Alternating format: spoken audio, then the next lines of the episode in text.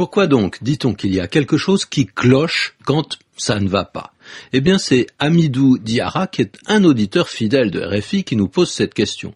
Il est vrai qu'il a envoyé son message il y a quelque temps. Ça n'avait pas a priori de rapport avec le dimanche de Pâques. Seulement voilà, aujourd'hui, c'est le dimanche de Pâques. J'en profite donc pour répondre à sa question, puisque à Pâques, on s'occupe souvent de cloches et on parle souvent de cloches. Même parfois, on donne aux enfants des cloches en chocolat. Un symbole religieux au départ, qui vient de ce que chez les catholiques, on ne fait pas sonner les cloches entre la mort et la résurrection du Christ pendant ces quelques jours justement de cette période de Pâques qu'on appelle la période pascale.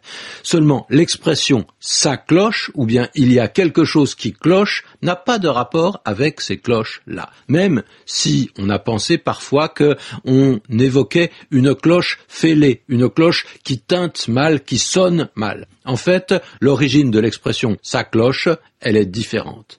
Parce que en ancien français, clocher, ça voulait dire boiter, ne pas marcher de façon totalement équilibrée. Et on trouve encore des traces du mot dans l'expression à cloche-pied. Aller à cloche-pied signifie aller en sautillant sur un seul pied. Mais quand on dit que quelque chose cloche, quand on dit ça cloche, ça veut dire simplement ça ne marche pas. C'est familier, bien sûr. Hein. Ça veut dire en tout cas qu'il y a quelque chose qui ne marche pas. Il y a un détail qui ne colle pas avec le reste et qui remet tout en question. C'est bien pour cela qu'on dit il y a quelque chose qui cloche. On cherche l'erreur à ce moment-là, l'erreur cachée pour essayer de tout remettre d'aplomb.